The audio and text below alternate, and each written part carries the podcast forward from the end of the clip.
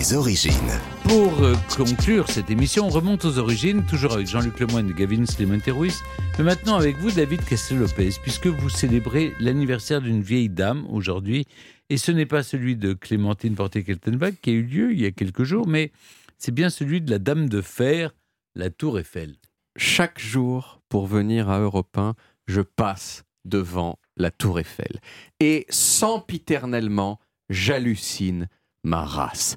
Et j'hallucine beaucoup plus ma race que devant plein de bâtiments plus hauts que la Tour Eiffel qu'il y a dans d'autres endroits du monde. Pourquoi? Eh bien parce que la tour Eiffel, certes, elle est haute, mais elle est surtout vachement plus haute que tous les immeubles qu'il y a autour. Et donc face à ces immeubles tout petits, elle paraît immense ce qui nous rend fiers, nous, les Parisiens, et on remercie du coup cette différence d'échelle comme un homme triste qui remercierait sa tendre amie d'avoir de petites mains, si vous voyez ce que je veux dire. Mais j'avoue, j'avoue qu'il n'y a pas que ça de super dans la tour Eiffel quand même. La tour Eiffel, elle n'est pas euh, que grande, elle est aussi belle, parce que malgré sa taille, elle paraît légère et aérienne. On sent vraiment que si nous, les êtres humains, on, ferait ne cesse que, que la moitié de la taille de Tour Eiffel, hein, si on faisait pas à 150 mètres de haut, on pourrait la soulever sans effort comme un gros lampadaire super design. Chaque année, il y a 7 millions de gens qui visitent la Tour Eiffel et qui la kiffent, qui la kiffent de toute leur âme. Et pourtant, la Tour Eiffel, au moment où elle a été construite, elle était encore plus controversée que l'immense bouquet de rectum de Jeff Koons qui trône depuis 2019 à côté du Grand Palais. Il y avait plein de gens qui trouvaient la tour d'une laideur hmm. totale. Et le plus brillant d'entre ces gens, je trouve, c'était Joris Karl Huysmans, peut-être un des écrivains français les plus brillants, qui, en 1889, a dit de la tour Eiffel la chose suivante. Cette tour ressemble à un tuyau d'usine en construction, à une carcasse qui attend d'être remplie par des pierres de taille ou des briques. On ne peut se figurer que ce suppositoire solitaire et criblé de trous restera tel. La tour Eiffel est vraiment d'une laideur qui déconcerte. En 1887, deux ans avant, quand le chantier était en train de commencer, il y avait même eu une pétition contre la Tour Eiffel, signée par plein de gens super connus, super respectés, qui en plus euh, des gens qui ont résisté à l'épreuve de la postérité. Émile Zola, Alexandre Dumas, Garnier, l'architecte de l'opéra, Gounod, le compositeur, tous, ils protestaient contre, je cite, cette odieuse colonne de tôle boulonnée au nom de l'art et de l'histoire français menacée. Et ils imaginaient les touristes qui visiteraient la Tour Eiffel euh, dans, le futur et qui diraient euh, Quoi? C'est cette horreur que les Français ont trouvée pour nous donner une idée de leur goût?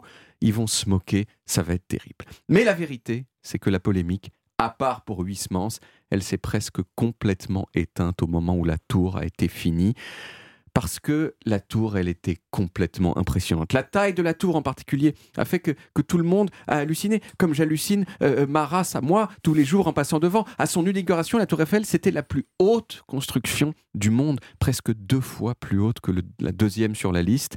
Le, hein, vous savez ce que c'est la deuxième sur la liste à l'époque? Le monument à George Washington qui avait été inauguré cinq ans plus tôt, qui faisait 164 mètres au lieu de 300 pour la Tour Eiffel. Et la Tour Eiffel, c'est resté la plus haute construction du monde pendant plus de 40 ans, jusqu'à être dépassée par le Chrysler Building à New York en 1930.